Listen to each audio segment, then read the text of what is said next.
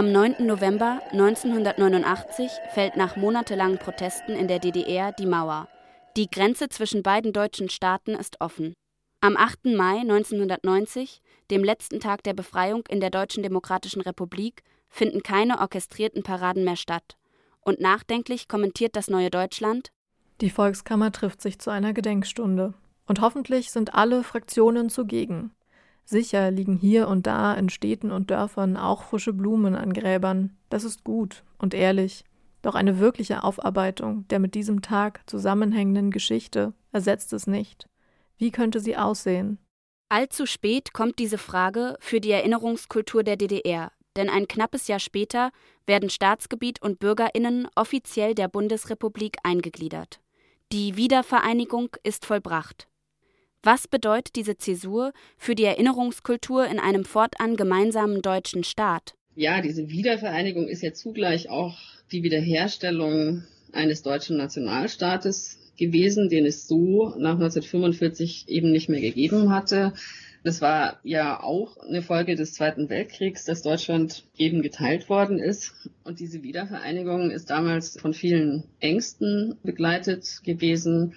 Und zwar nicht nur international, sondern schon durchaus auch in der bundesrepublikanischen Öffentlichkeit. Also grundsätzlich diese Frage, knüpft man eigentlich jetzt wieder an die negativen Traditionen des Deutschen Reiches an? Dazu gehört auch die Sorge, ein vereinigtes Deutschland könnte die kritische Beschäftigung mit der NS-Vergangenheit im nationalen Taumel allzu schnell über Bord werfen wollen.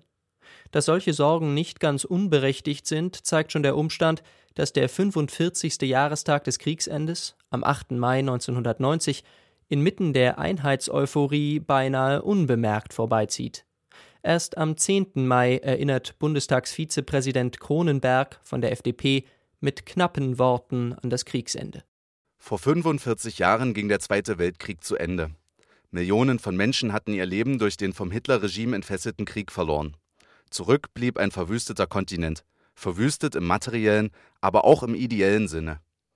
Heute, nach 45 Jahren, können wir wieder mit Hoffnung auf eine friedliche Zukunft Europas blicken. Die erfreulichen Ereignisse dieser Wochen und Monate dürfen uns aber nicht davon abhalten, derjenigen zu gedenken, die ihr Leben oder ihre Zukunft durch den unsinnigen und verbrecherischen Krieg verloren haben. Das Schicksal dieser Menschen soll uns zur Mahnung dienen, das Recht zu wahren und die Freiheit zu schützen, damit der Friede gesichert bleibt. Der Rest der kurzen Rede ist ganz der europäischen Einigung und der bevorstehenden deutschen Einheit gewidmet. Für die Geschichte der Bundesrepublik Deutschland ist ein weiteres Ereignis von großer Bedeutung, das sich eben zum 35. Male jährt. Am 5. Mai 1955 wurde das Besatzungsstatut aufgehoben, nachdem die Pariser Verträge ratifiziert worden waren und die Bundesrepublik Mitglied des Nordatlantikpakts und der Westeuropäischen Union geworden war. Damit war die Bundesrepublik Deutschland fest in die Gemeinschaft der westlichen Staaten eingebunden. Eine kritische Auseinandersetzung mit dem Nationalsozialismus und seinen Folgen hat hier keinen Raum. Als wäre mit der Aufhebung der deutschen Teilung auch die schlimmste Auswirkung des Nationalsozialismus rückgängig gemacht. Diese Tendenz bestätigt sich zum Teil auch fünf Jahre später, zum 50. Jahrestag des Kriegsendes. Zwar ist die schwarz-gelbe Regierung unter Kohl einerseits darum bemüht, sich vor den Augen der Welt als Geläuter zu zeigen und damit das Misstrauen vor dem vereinten Deutschland zu entkräften. Andererseits aber wird gerade dieses Bild einer geläuterten Nation in den Dienst eines neuen deutschen Selbstbewusstseins gestellt, um sich im Licht des bereits Erreichten und einer goldenen Zukunft zu sonnen. Bezeichnend dafür ist die Rede von Roman Herzog am 8. Mai 1995 zum offiziellen Staatsakt im Schauspielhaus am Berliner Gendarmenmarkt. Auf die deutschen Verbrechen und den Holocaust geht Herzog vergleichsweise wenig ein und erzählt stattdessen wieder mal vor allem eine Erfolgsgeschichte der deutschen und europäischen Nachkriegszeit. Unter anderem betont er mit erstaunlicher Selbstgewissheit Totalitäre, ja auch nur autoritäre Ideen haben heute bei der erdrückenden Mehrheit der Deutschen keine Chance. Heute steht die deutsche Demokratie auf zwei gleich starken Beinen auf der geduldigen Aufbauarbeit und der Lernfähigkeit der Westdeutschen seit 1948 und auf der Ostdeutschen Revolution von 1989. Und ich wüsste keine bessere Grundlage für unsere Zukunft. Bezeichnend für dieses Bemühen um eine Erfolgsgeschichte ist auch die Einbeziehung von Vertretern der Alliierten in den Staatsakt zum 8. Mai. Nicht mehr unter uns, wie noch bei Weizsäcker begehen die Deutschen nun den 8. Mai, sondern im Kreis der Siegermächte mit Vertretern der USA, Russlands, Großbritanniens und Frankreichs. Welch besseres Symbol für die endgültige Überwindung der nationalsozialistischen Vergangenheit als eine Feier im Kreis der ehemaligen Sieger. Zumal der französische Staatspräsident François Mitterrand überraschend angeboten hatte, eine versöhnliche Rede beim deutschen Staatsakt zu halten. Tatsächlich ist die Rede Mitterrands für Konservative ein Geschenk, Entgegen dem historischen Forschungsstand wiederholt er die Legende von der sauberen Wehrmacht und zeichnet ein Bild vom mutigen deutschen Soldaten. Sie waren in diesem Sturm losmarschiert unter Einsatz ihres Lebens für schlechte Ziele. Aber ihre eigene Geste hat mit diesen Zielen nichts zu tun. Es waren Menschen, die ihr Heimatland liebten. Dem polnischen Staatspräsidenten hingegen hatte Kohl die Teilnahme verwehrt. Unter anderem mit dem Argument, die Siegermächte seien es gewesen, die den entscheidenden Beitrag zur deutschen Wiedervereinigung geleistet hätten. Um den östlichen Nachbarn zu versöhnen, hatte man schließlich den polnischen Außenminister Bartoszewski zu einer separaten Gedenkstunde einige Tage vor dem Staatsakt in Berlin eingeladen, am 28. April im Bonner Parlament, bei der neben Bartoszewski die Bundestagspräsidentin Rita Süßmuth, CDU, und Bundestagspräsident Johannes Rau, SPD, sprechen. Der 8. Mai 1945, der nicht zu trennen ist vom 30. Januar 1933. Hinter diese Position darf spätestens seit der großen Rede Richard von Weizsäckers vor zehn Jahren kein Deutscher mehr zurückfallen. Europa braucht uns als vermittelnde Kraft die aus der Erfahrung mit der eigenen Geschichte klug geworden ist. Was in der Summe der Reden in Bonn und Berlin auffällt, ebenso wie in vielen Pressekommentaren, ist, dass sie zum Großteil Motive aus Weizsäckers Rede aufgreifen oder abwandeln, wenn auch mit unterschiedlichen Schwerpunkten. Die Notwendigkeit des Erinnerns für politisch verantwortliches Handeln. Eine mehr oder weniger differenzierte Würdigung der Opfer die Verknüpfung von 1945 und 1933, die Unterscheidung von subjektivem Erleben und objektiver Bedeutung des 8. Mai und eine rückblickend mehr oder minder emphatische Bewertung als Befreiung. Aber auch die Betonung erfolgreicher deutscher Aufarbeitung. Und selbst der polnische Gast wiederholt Weizsäckers Einschätzung, am Ende seien auch die Deutschen selbst Hitlers Opfer gewesen. Auch Bundeskanzler Kohl nennt in seiner Erklärung den 8. Mai einen Tag der Befreiung, betont allerdings zugleich die Gleichwertigkeit aller verschiedenen Perspektiven auf das Datum. Trotz kleinerer Variationen, Vor- und Rückschritte, Weizsäckers Rede ist für das offizielle Sprechen über das Kriegsende bereits weitgehend kanonisiert. Und da lässt sich dann beobachten, dass sich eben im Laufe der 1990er Jahre so eine Art neue Meistererzählung herausbildet, die sich schon sehr stark an diesem Weizsäcker-Motiv von der Erlösung durch Erinnerung orientiert. Durch die Wiedervereinigung bekommt diese auf Weizsäcker zurückgehende Basiserzählung noch einen neuen Dreh. Nun, da man wieder eine vollwertige Nation sei, könne man endlich ohne politische Vorbehalte auch auf die Vertreibung schauen und eine moralische Überkompensation beenden, ist, auch unter HistorikerInnen, immer wieder zu lesen. Die Welt konstatiert gar, der 8. Mai sei nach dem Ende der DDR nun wohl abschließend aufgearbeitet.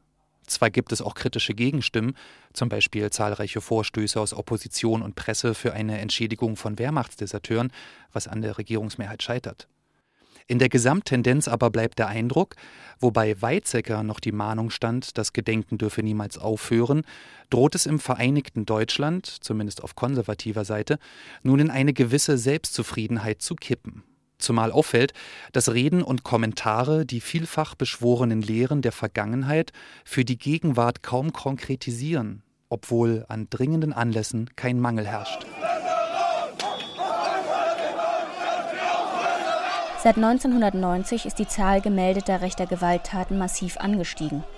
Von etwa 300 im Jahr 1990 auf über 2600 1992 und immer noch über 1400 im Jahr 1994. Darunter sind zahlreiche rechtsterroristische Angriffe auf Unterkünfte von Geflüchteten, Vertragsarbeitern und Menschen mit Migrationsgeschichte, mit teils Dutzenden Schwerverletzten und mehreren Todesopfern. Hoyerswerda, Mölln, Rostock-Lichtenhagen, Solingen, um nur einige zu nennen. Dabei kommt zwar die physische Gewalt von Rechtsradikalen, verbale Gewalt aber geht auch von den konservativen Regierungsparteien aus. Sie leugnen nicht nur die rassistische Motivation der Taten, etwa in Rostock, sondern hatten schon seit Ende der 80er Jahre mit Begriffen wie Asylantenflut oder Überfremdung massiv und anhaltend gegen Asylbewerberinnen gehetzt und 1993 schließlich eine Verschärfung des Asylrechts durchgesetzt. Vor diesem Hintergrund wirken die wohlwollenden Gedenkreden zum 8. Mai 1995 geradezu realitätsfern zumal auch die Rechtsradikalen seit der Weizsäcker-Rede das Datum für sich entdeckt haben. Und in dem Moment formiert sich dann eben auch ein Geschichtsdiskurs in der extremen Rechten, der beginnt äh, sich dann abzuarbeiten auch an der Erinnerungskultur in der Bundesrepublik. Nicht nur an den 8. Mai, aber auch an den 8. Mai. Sagt Michael Sturm von der mobilen Beratung Münster und Experte für rechtsextreme Geschichtspolitik. Dass gesagt wird, okay, diese Erinnerungskultur die jetzt auch von der Bundesregierung betrieben wird.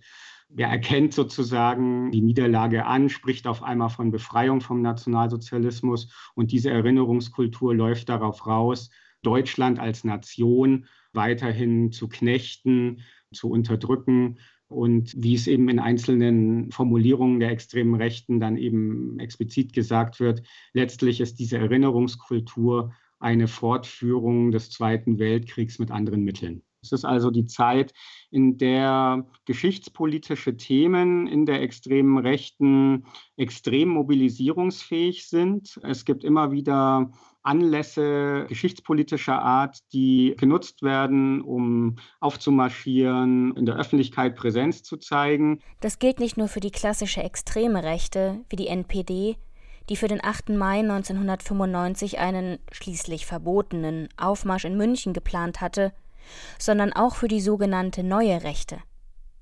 Einige Publizisten, die dieser Strömung zuzuordnen sind, unter anderem der Weltredakteur Rainer Zietelmann, veröffentlichen Anfang April auf der öffentlichkeitswirksamen Seite 3 der FAZ einen ganzseitigen Aufruf unter dem Titel 8. Mai 1945 gegen das Vergessen.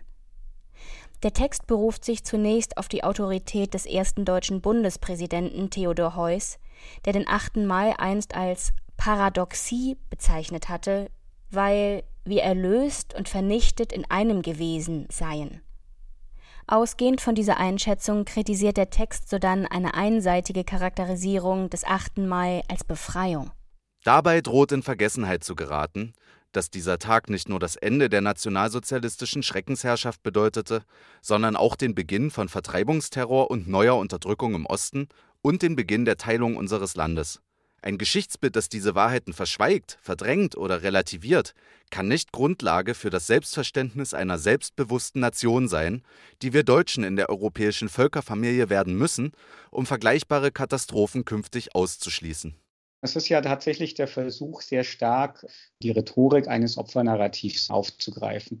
Eine Sprache sich anzueignen und eben für geschichtsrevisionistische Ziele zu vereinnahmen, eine Sprache zu nutzen, die eigentlich einem Diskurs um die Opfer des Nationalsozialismus entlehnt ist. Ja, also gelitten haben irgendwie alle. Es ist alles irgendwie menschliches Leid. Man muss das alles irgendwie anerkennen. Es geht tatsächlich darum, den Nationalsozialismus und dessen präzedenzlosen Verbrechen gewisserweise zu normalisieren. Dieser Vorstoß stößt auf beachtliche Sympathien im konservativen Milieu. Das zeigt nicht nur der Umstand, dass der Aufruf von FAZ-Autoren vehement verteidigt wird. Zu den 300 Unterzeichnern zählen auch einige namhafte Politiker und sogar Regierungsmitglieder vom rechten Flügel der Union und der FDP, die nach Kritik von den Parteispitzen allerdings zurückgepfiffen werden. Zugleich wird der Aufruf auch von Mitgliedern der rechtsradikalen Partei Republikaner unterstützt.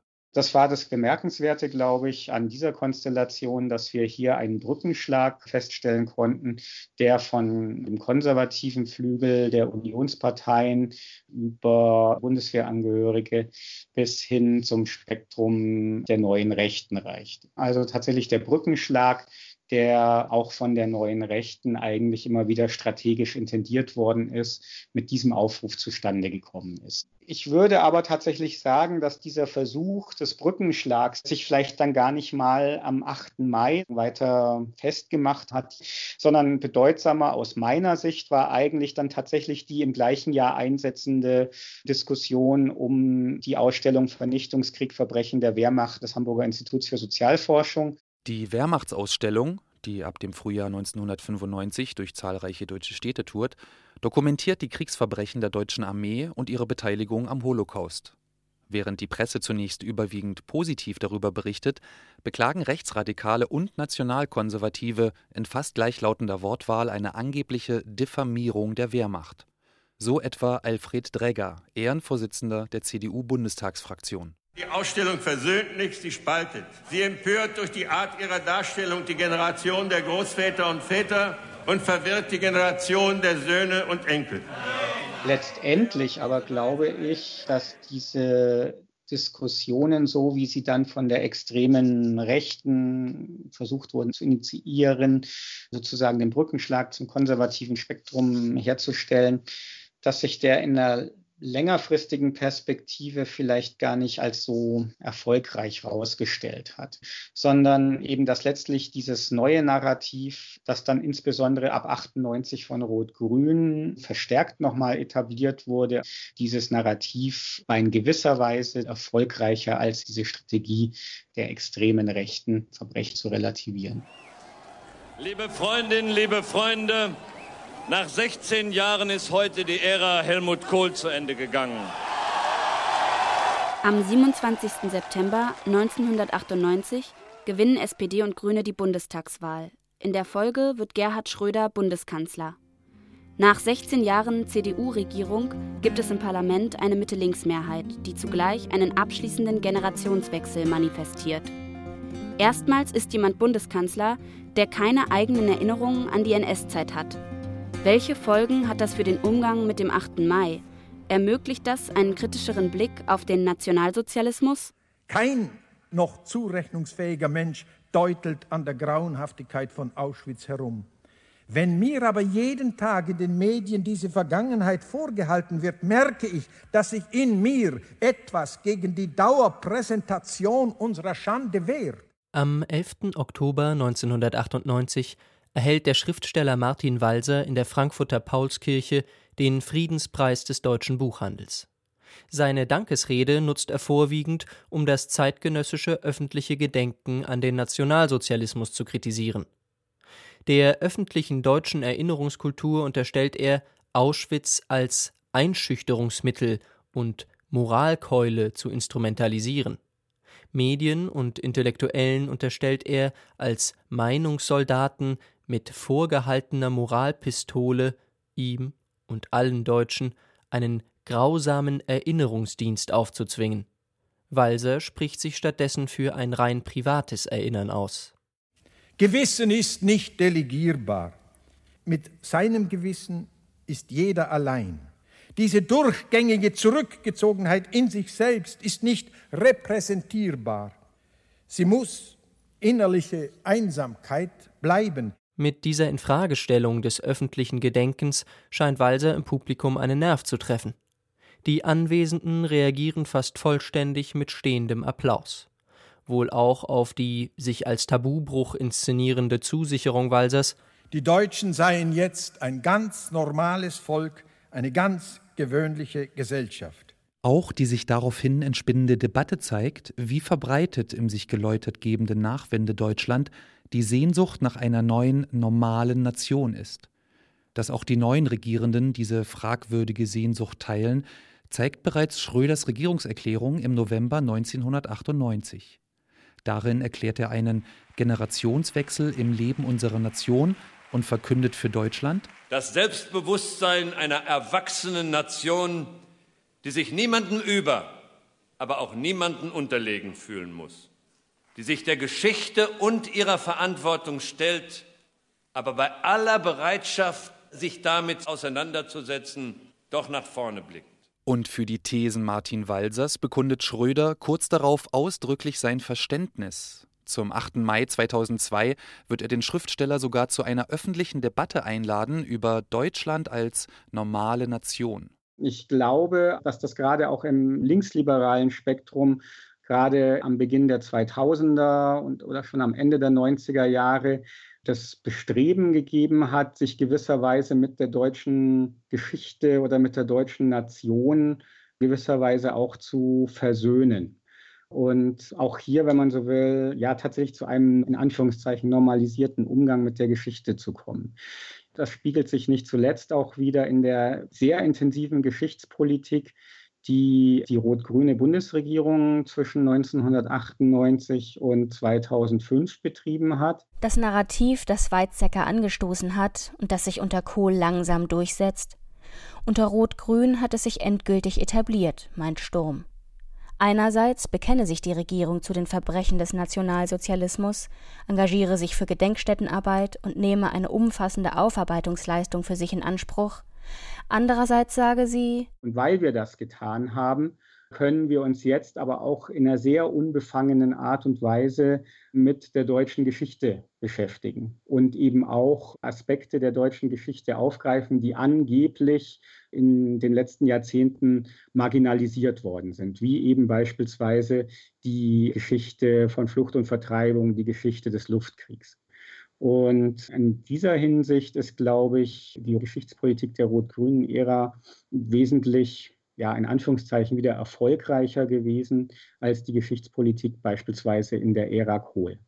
Aber das funktioniert eben vor allem um den Preis einer nivellierenden Erzählung über die Zeit des Nationalsozialismus.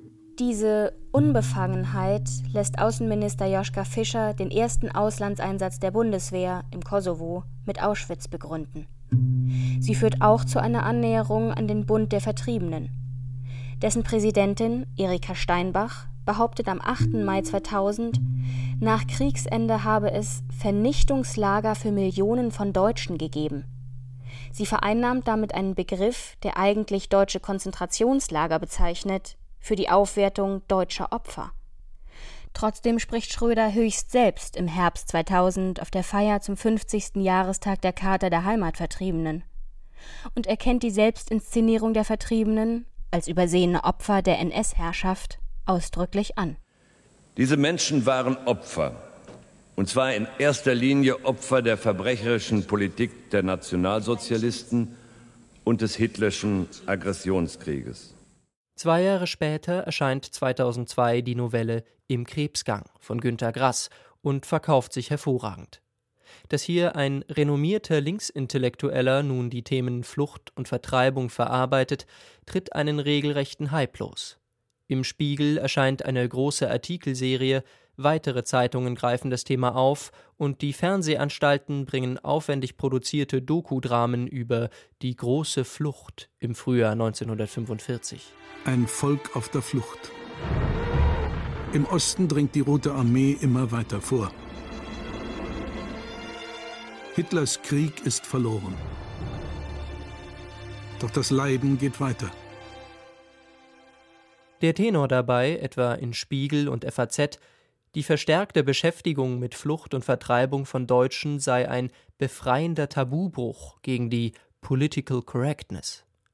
Eben jene Unterstellung, die neurechte Publikationen seit Jahren verbreitet hatten, wird nun auflagenstark wiederholt. Dabei ist jenes vermeintliche Tabu ein Mythos ohne Grundlage, sagt Michael Sturm. Es ist ja nicht so, dass zu keinem Zeitpunkt sozusagen nicht über Flucht und Vertreibung, nicht über den Luftkrieg über Deutschland sozusagen gesprochen worden wäre. Also es ist allenthalben drüber gesprochen worden. Und beispielsweise die Vertriebenenverbände haben in der Bundesrepublik bis heute eine große Lobby. Das heißt, Tabus sind aus meiner Sicht im Grunde an keiner Stelle da gebrochen worden. Ebenfalls 2002 erscheint das Buch Der Brand der Publizist Jörg Friedrich beschreibt darin die alliierte Bombardierung deutscher Städte und benutzt dafür Vokabular, das eigentlich mit der Beschreibung von nationalsozialistischen Verbrechen assoziiert wird. Die britischen Bomberverbände bezeichnet der Autor etwa als Einsatzgruppen, wie die SS-Einheiten, die im Zweiten Weltkrieg die Vernichtungspolitik in Osteuropa durchsetzten. Und Luftschutzbunker in Dresden werden zu eben jenen Krematorien, als die sonst vorrangig die Menschenöfen deutscher Vernichtungslager bezeichnet werden. Das Leid der DresdnerInnen wird weitestgehend entkontextualisiert. Selbst die FAZ spricht von nur bedingter wissenschaftlicher Verlässlichkeit. Trotzdem wird das Buch zum Bestseller und liegt heute in zwölf Sprachen vor.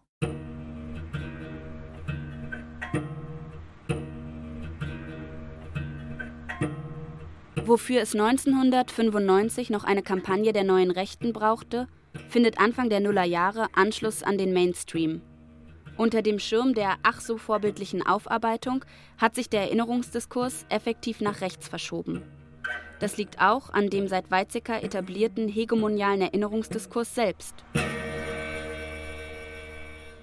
Was zunehmend in den Hintergrund rückt, ist in dieser Form der Erinnerungskultur die Frage nach den Ursachen und Kausalitäten des Nationalsozialismus und eben der nationalsozialistischen Verbrechen, der präzedenzlosen Verbrechen.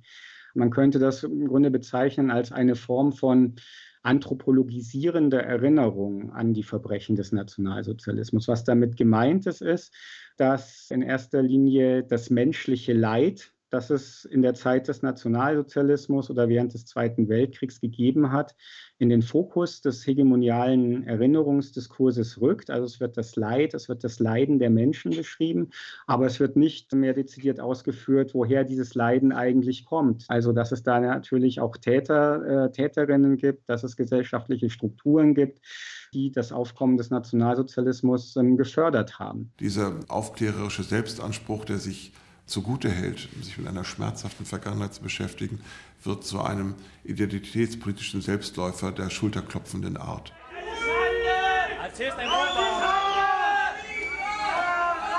Zum 60. Jahrestag des Kriegsendes 2005 plant die NPD einen Aufmarsch in Berlin. Unter dem Motto Schluss mit dem Schuldkult soll er am Holocaust-Mahnmal vorbeiführen, das kurz vor seiner Eröffnung steht. Immerhin bildet sich dagegen eine breite Allianz. Ein überparteiliches Fest der Demokratie rund ums Brandenburger Tor kann den Aufmarsch weitgehend verhindern.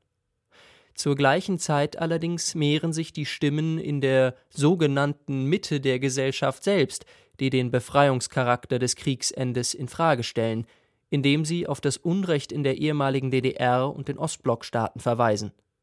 Nicht der 8. Mai 1945 habe den Menschen dort die Freiheit gebracht, sondern die Jahre 1989-90. Gerade im konservativen Lager, aber auch unter ehemaligen DDR-Oppositionellen, blüht in dieser Zeit wieder einmal die sogenannte Totalitarismustheorie auf, die den Nationalsozialismus und die staatssozialistischen Regime des 20. Jahrhunderts im Wesentlichen gleichsetzt. Natürlich sind Erinnerung und Aufarbeitung der staatssozialistischen Verbrechen überaus legitim und notwendig. Unredlich aber ist es, sie den NS-Verbrechen gleichzusetzen und diese dadurch zu relativieren. Zumal diese Gleichsetzung sich mitunter dem Sprachgebrauch der extremen Rechten annähert, wenn etwa von einem Genozid an den Deutschen gesprochen wird. Millionen Brüder, Millionen stritten, litten für ihr Vaterland das Städtchen Demmin in Mecklenburg-Vorpommern. Seit 2006 veranstaltet die NPD hier jedes Jahr am 8. Mai einen sogenannten Trauermarsch unter dem Motto Wir feiern nicht, angeblich um an die deutschen Opfer des Kriegsendes zu erinnern. Ende April 1945 hatten sich Wehrmacht und SS aus der Stadt zurückgezogen und sämtliche Brücken über den Fluss ringsherum gesprengt. Die Bevölkerung saß fest. In dieser Situation gab es eine regelrechte Selbstmordwelle in der Stadt. Insbesondere Frauen töteten sich selbst und ihre Kinder aus Furcht vor der anrückenden Roten Armee, die die Nazi-Propaganda fleißig geschürt hatte.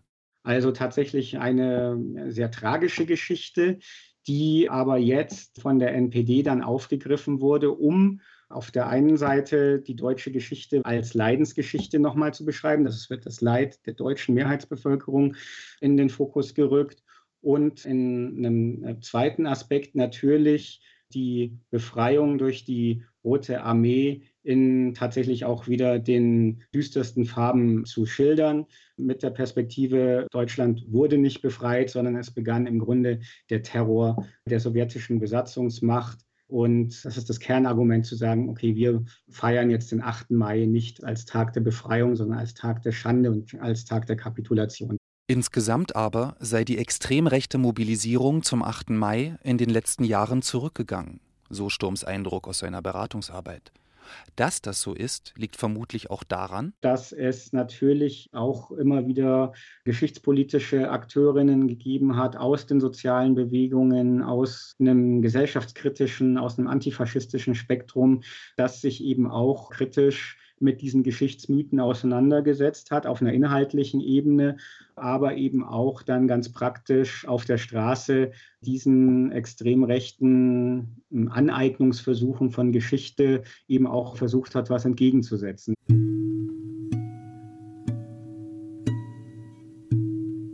Überhaupt verlieren ab dem Ende der Nullerjahre die großen geschichtspolitischen Kontroversen scheinbar an Bedeutung mit dem sogenannten Sommermärchen zur WM 2006, als die Deutschen endlich einen vermeintlich gesunden Nationalstolz an den Tag legen dürfen, scheint die Frage nach dem deutschen Selbstverständnis erstmal geklärt. Für Bedenkenträgerinnen ist in der allgemeinen Begeisterung kein Platz, man habe ja nun wirklich genug aufgearbeitet. Meine Beobachtung wäre, dass sich eigentlich an den Kernnarrativen auch in der Regierungszeit Merkel nichts Wesentliches erstmal geändert hat. Also es bleibt dabei, die Geschichte der Bundesrepublik in den schillerndsten Farben zu malen, als Erfolgsgeschichte zu malen und die äh, Bewältigung der NS-Vergangenheit eben auch in dieses Erfolgsnarrativ mit einzubeziehen und auch immer wieder deutlich zu machen, dass man sich quasi zu den Verbrechen des Nationalsozialismus bekenne. Zugleich bleibe aber auch die Tendenz erhalten, die Spezifik der NS-Vergangenheit im Klagen über allgemein menschliches Leiden zu verflachen, kritisiert Sturm. Auch als das Bekanntwerden der NSU-Morde 2012 erneut die bundesdeutsche Aufarbeitungsleistung fundamental in Frage stellt, ändert sich wenig. Das zeigen auch die Reden von Joachim Gauck in seiner Zeit als Bundespräsident. Zum Beispiel in der Rede zum 27. Januar 2015, also zum 70. Jahrestag der Befreiung von Auschwitz.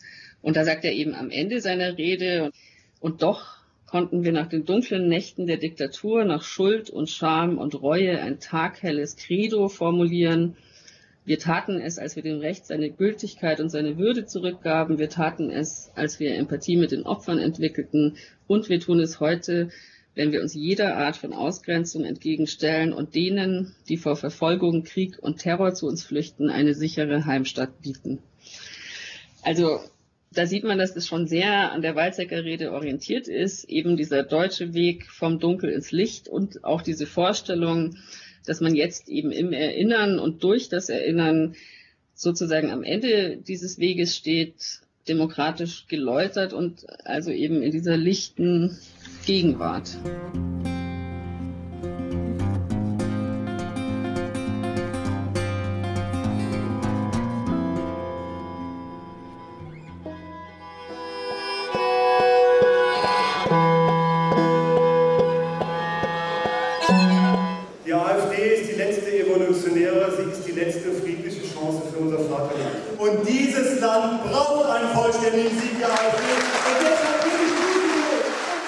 2017 hält Björn Höcke, Chef der Thüringer AfD und ihres rechtsradikalen Flügels, seine inzwischen berüchtigte Dresdner Rede.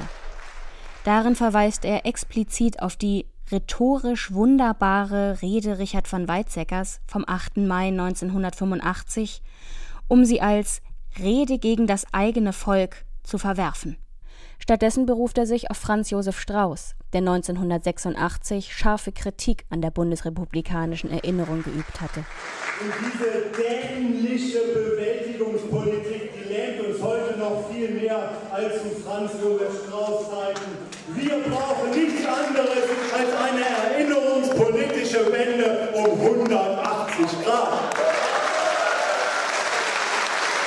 Für Cornelia Siebeck ist diese Rede symptomatisch dafür, dass Teile der Bevölkerung das Weizsäckersche Paradigma von der Erlösung durch Erinnerung nie übernommen haben. Also diese Höcke-Rede war eine ganz klare Kampfansage an die Weizsäcker-Rede von 85.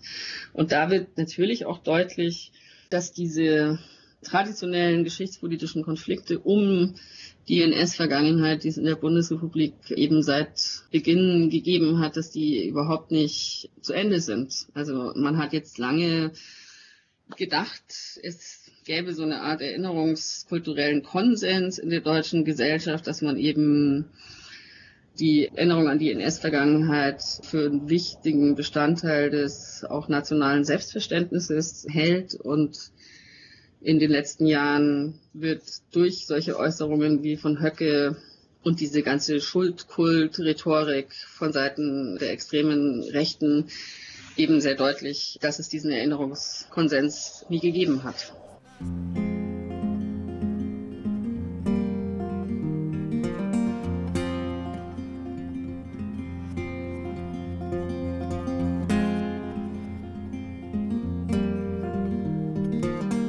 Für die Infragestellung der NS-Erinnerung steht natürlich bei weitem nicht Höcke allein.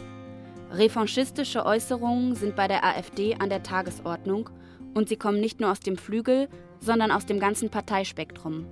Die AfD habe Geschichtspolitik von Anfang an als zentrales Aktionsfeld entdeckt, sagt Michael Sturm. Allerdings beobachtet er bisher keine Geschichtspolitik aus einem Guss, sondern vielmehr unterschiedliche Erzählstrategien. Das eine ist sehr abstrakt von der Zeit des Nationalsozialismus zu sprechen, zu sagen, ja, jene zwölf dunklen Jahre, ja, also tatsächlich den Nationalsozialismus gar nicht erst beim Namen zu nennen, erst recht nicht die nationalsozialistischen Verbrechen. Eine zweite Strategie wäre zu sagen, ja, der Nationalsozialismus ist im Grunde was Undeutsches gewesen, dass gesagt wird, ja, der Nationalsozialismus, das hat mit dem wahren Deutschland im Grunde nichts zu tun gehabt. Mitunter werde der Nationalsozialismus auch als kollektivistische und deshalb linke Bewegung charakterisiert und so dem politischen Gegner zugeschlagen oder mit dem heutigen Islam gleichgesetzt. Zentral ist auch bei der AfD die Forderung nach einem Schlussstrich, wobei offensiv auf ein Vokabular der extremen Rechten zurückgegriffen wird. Im Grundsatzprogramm der AfD wird es klar formuliert. Es geht um eine sogenannte erweiterte Geschichtsbetrachtung, die wegkommt von einer angeblichen Verengung der deutschen Erinnerungskultur auf die Zeit des Nationalsozialismus. Zwar stand der 8. Mai bisher nicht im Zentrum der geschichtspolitischen Äußerungen der AfD, die Konsequenzen für eine Deutung des Kriegsendes sind aber offensichtlich, wenn dann eben gesagt wird, wie Gauland das bei seiner Kiffhäuser-Rede im Jahr 2017 betont hat, man muss auch wieder stolz sein können auf die Leistungen der deutschen Armeen in den beiden Weltkriegen. Die geschichtspolitischen Provokationen der AfD und die wachsende Sichtbarkeit rechter Gewalt scheinen in den letzten beiden Jahren auch den öffentlichen Erinnerungsdiskurs zu verändern. Also meine Beobachtung ist, dass dieses Motiv von der Erlösung durch Erinnerung was ja verbunden ist mit dieser Vorstellung von so einer erfolgreichen, endgültigen Überwindung des Nationalsozialismus und einer erfolgreichen demokratischen Läuterung der Deutschen, also dass dieses Narrativ eigentlich mittlerweile passé ist. Und es zeigt sich, wie ich finde, ziemlich eindrucksvoll in der Rede, die Bundespräsident Steinmeier im Januar jetzt diesen Jahres in Yad Vashem gehalten hat. Und da sagt er ja ganz klar, ich wünschte, ich könnte heute vor Ihnen stehen und sagen, wir Deutsche haben aus der Geschichte gelernt.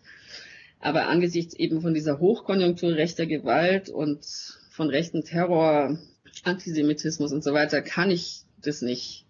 Und ich finde, da zeigt sich schon ein ganz klarer Paradigmenwechsel.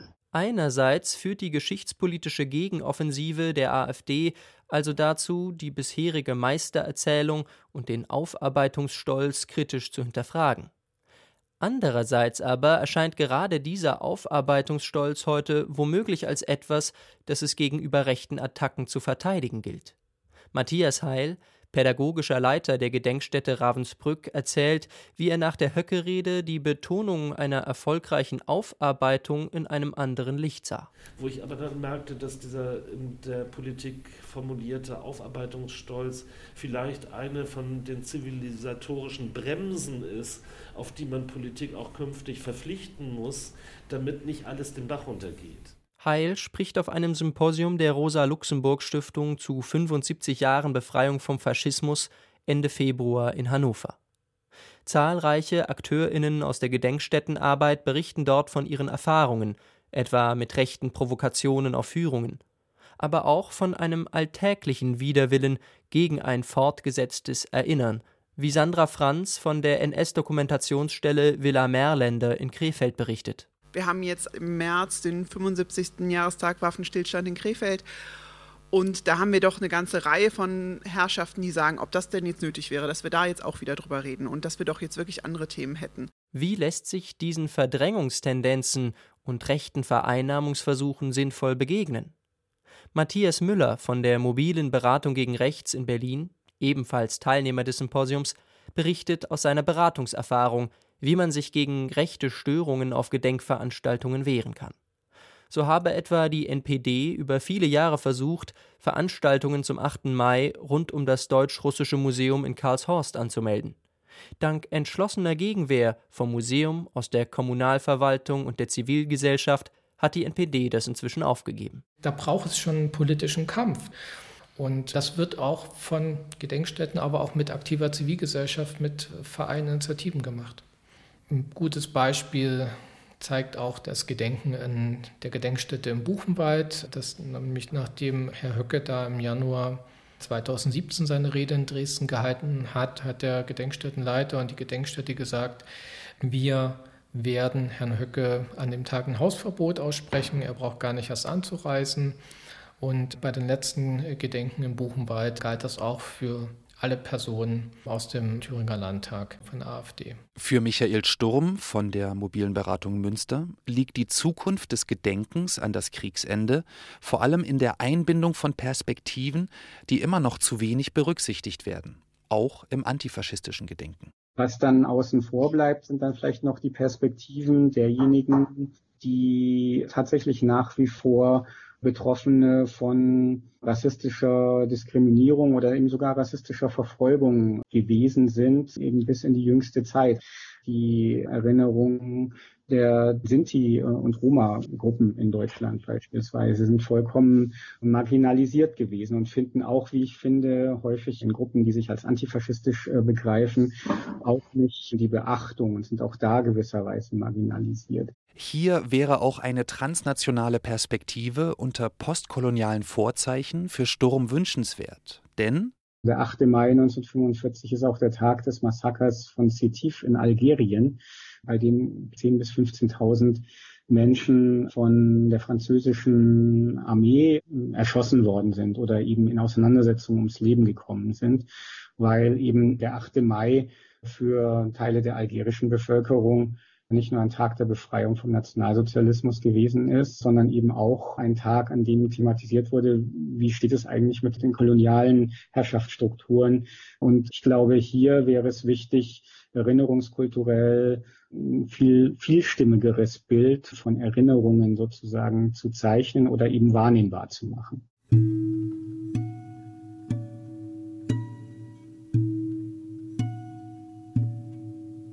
Ein erweitertes europäisches Gedenken stellt allerdings gerade eine antifaschistische Geschichtspolitik auch vor Schwierigkeiten.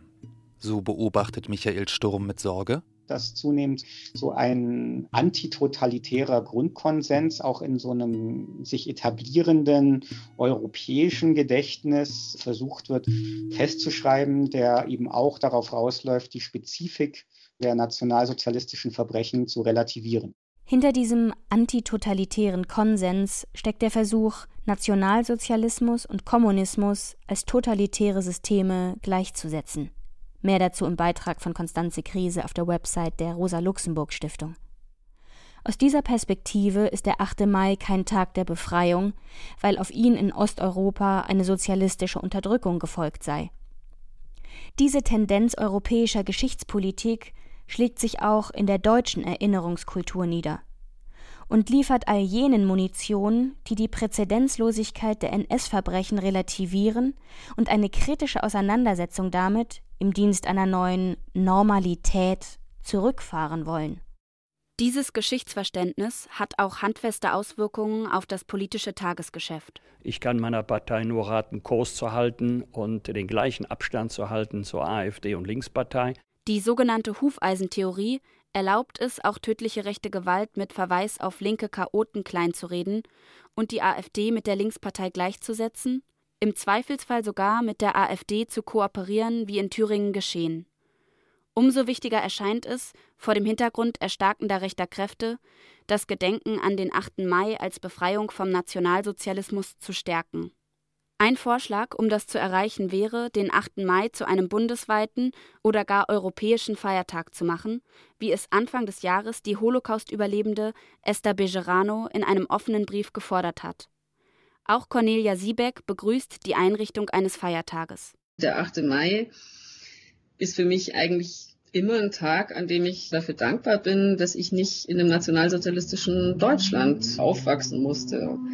Und es ist für mich gleichzeitig ein Tag, an dem ich tatsächlich auch all jenen Leuten dankbar sind, die seit 1945 dafür gesorgt haben, dass sich diese prinzipiell antifaschistische Perspektive hierzulande eben doch weitgehend durchgesetzt hat, weil das eben 1945 keineswegs selbstverständlich gewesen ist.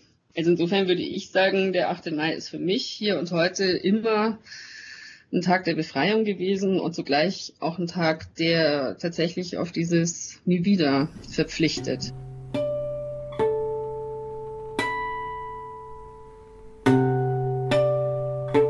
Unser Bild von der Geschichte prägt unsere Wahrnehmung der Gegenwart, aber auch unsere Vorstellungen davon, was in Zukunft möglich sein kann. Den 8. Mai antifaschistisch zu denken, kann auch zur Verständigung darüber führen, wie eine gerechte, soziale, grenzenlose und bessere Welt für alle aussehen könnte. Und auch darüber, wie zerbrechlich vermeintlich sichere Errungenschaften sind. Verkürzte Ideen helfen dabei nicht, und einfache oder endgültige Antworten sind nicht zu erwarten. Für viele Zeitgenossinnen war der 8. Mai 45 nicht das Ende ihres Leidens. Einige Opfergruppen warten noch heute auf Anerkennung, geschweige denn Entschädigungen. Die europäische Perspektive auf das Kriegsende gilt es zu berücksichtigen, ohne dabei dessen Befreiungscharakter zu verleugnen. Aber auch die Deutung als Befreiung muss stets im Blick behalten, dass die zeitgenössischen Deutschen zum Großteil Nazis waren und einige von ihnen es noch lange blieben, teils in hohen Ämtern. Vielmehr aber sollte das Datum Anlass sein, danach zu fragen, auf welche Weise Kriegsende und Nationalsozialismus noch heute nachwirken und wo dessen Wiedergängerinnen womöglich heute lauern. Offen bleibt zudem, wie man angemessen mit nationalistisch gefärbtem Gedenken im europäischen Kontext umgehen soll, etwa mit Siegesfeiern rechtslastiger russischer Bikergruppen, wie sie am 8. Mai 2015 in Treptow oder Karlshorst gesichtet wurden. Kurzum, an den 8. Mai knüpfen sich nach wie vor eine Menge offener Fragen.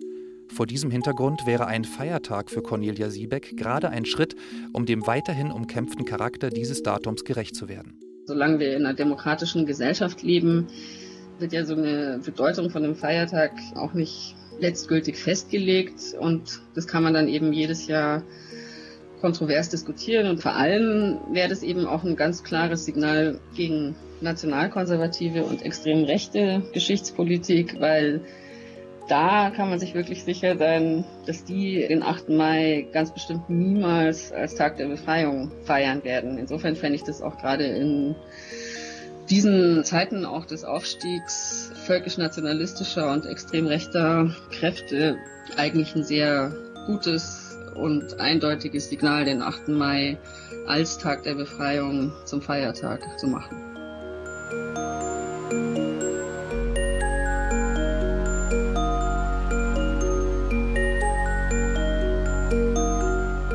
Sie hörten Kontroverse und Kanonisierung. Die umkämpfte Geschichte des 8. Mai. Ein Feature von Tim Schleinitz und Konstantin Hühn. Sprachen. Lili Meinhardt, Josephine Fischer, Konstantin Hühn, Tim Schleinitz, Laura Doyer. Und Georg Fähle. Produktion und Regie. Konstantin Hühn und Tim Schleinitz. Für die Rosa-Luxemburg-Stiftung 2020.